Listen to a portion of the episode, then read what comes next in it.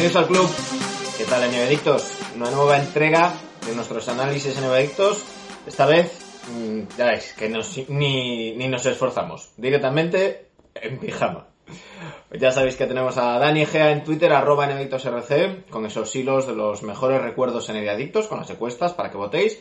Y mientras tanto, Sergio Jimón y yo hacemos estos análisis NBA Adictos. Hoy nos tocan los Indiana Pacers.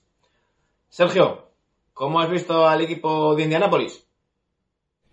¿Qué tal, Adictos? Aquí desde, desde Barcelona, un buen día, un día soleado, salió a la terraza para hablar de los Indiana Pacers. Unos Pacers que a mí la... Bueno, el resumen que se podía hacer me han gustado bastante. Ha habido, ha habido momentos muy buenos de la temporada. Eh, esperando a Ladipo, que se pasó, tuvo esta lesión bastante grave y se pasó casi toda la temporada eh, lesionado, con grandes eh, sorpresas, como para, mí la de la de Sabonis, que fue que fue el star lo hizo, lo hizo realmente bien.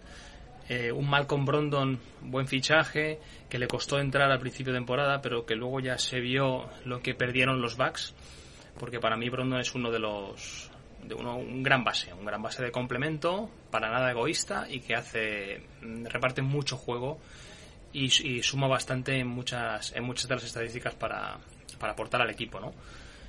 Eh, bueno, unos Pacers que se pegaron el batacazo final contra Miami en primera ronda, fue una barrida, pero bueno, jugaron sin Sabonis, Oladipo volvía y, y bueno, eh, todos saben como la burbuja era un poco un poco random todo, ¿no?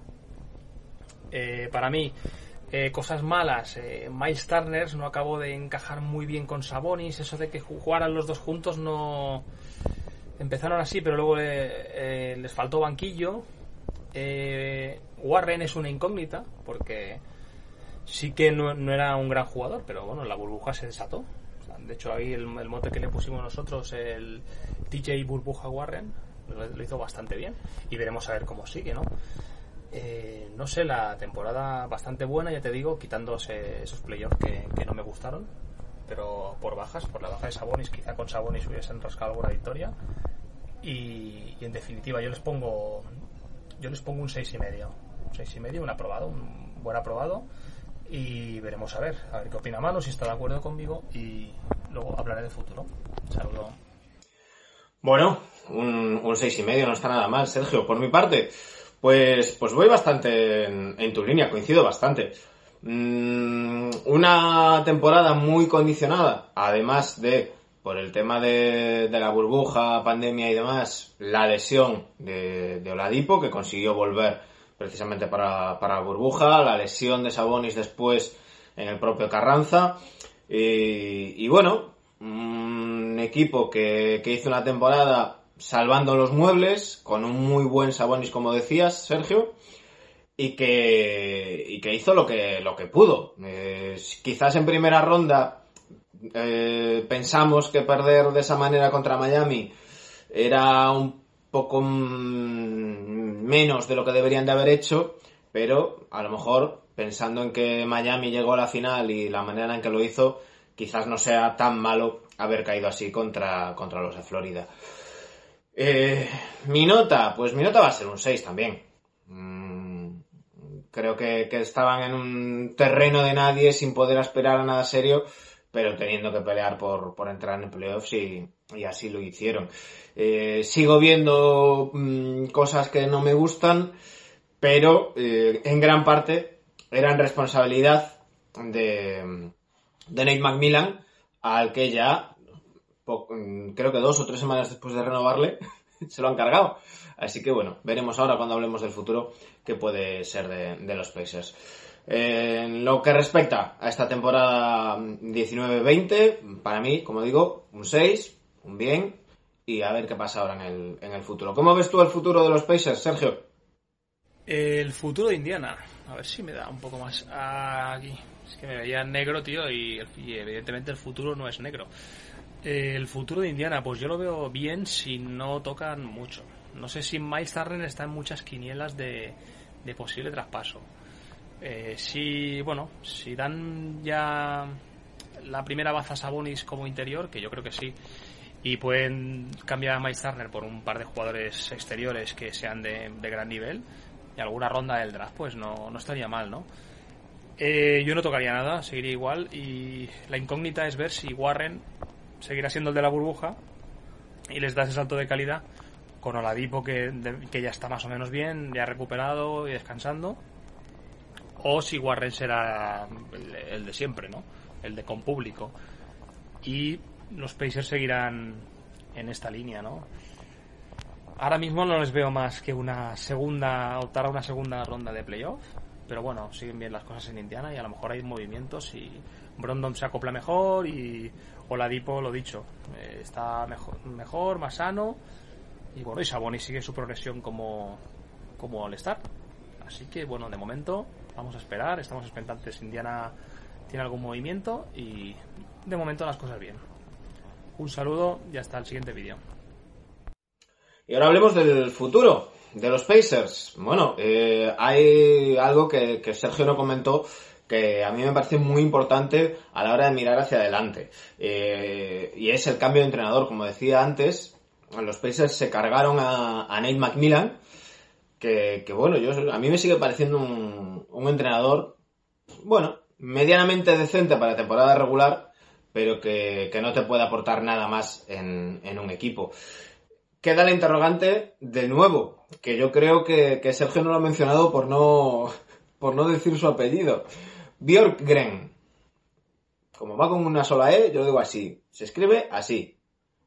Björkgren. Bueno, viene de ser ayudante en Toronto, mm, no tenemos muchas referencias de él, no sabemos muy bien el, el estilo que tendrá o no, y tampoco sabemos la plantilla que va a tener.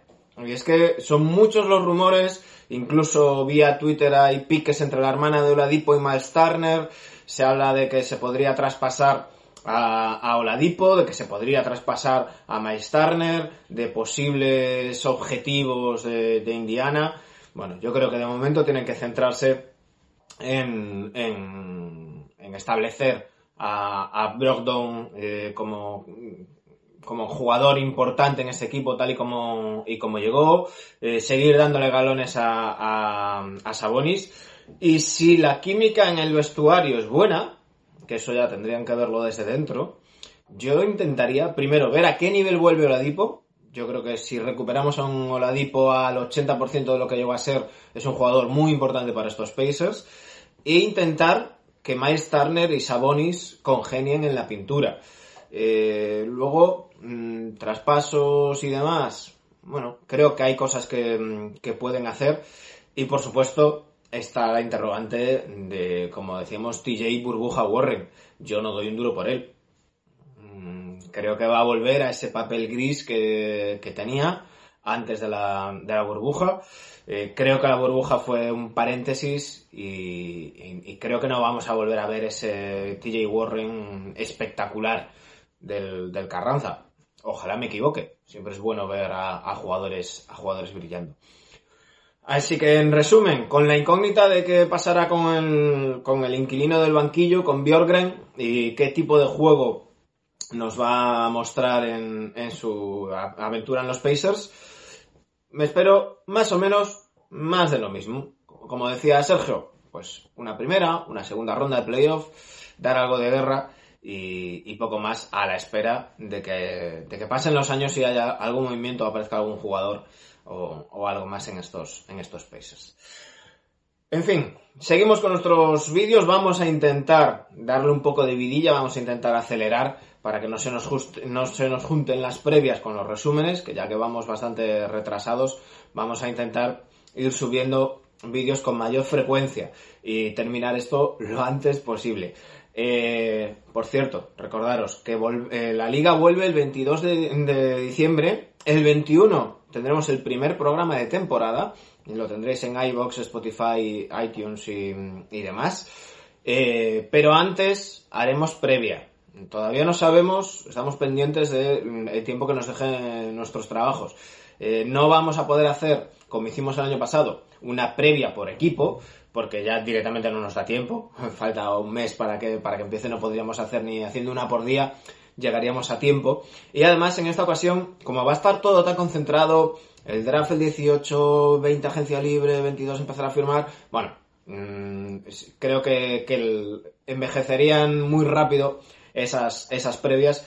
Así que, que creo que lo mejor es hacer la semana anterior algo. Aún no sabemos si haremos un programa por división, un programa por conferencia o directamente un programa de previa. Mm, ya os iremos, os iremos contando. Mientras tanto, eh, tenéis a Dani Egea en Twitter, arroba nviadictosrc, con todas las novedades, con la cuenta atrás, con los hilos de recuerdos en y todo lo que se produzca. Y por supuesto, arroba nviadictosrc, también en Instagram, con Sergio Gimón a los mandos. Y si nos queréis echar una mano, ya sabéis, patreon.com barra. Un saludo.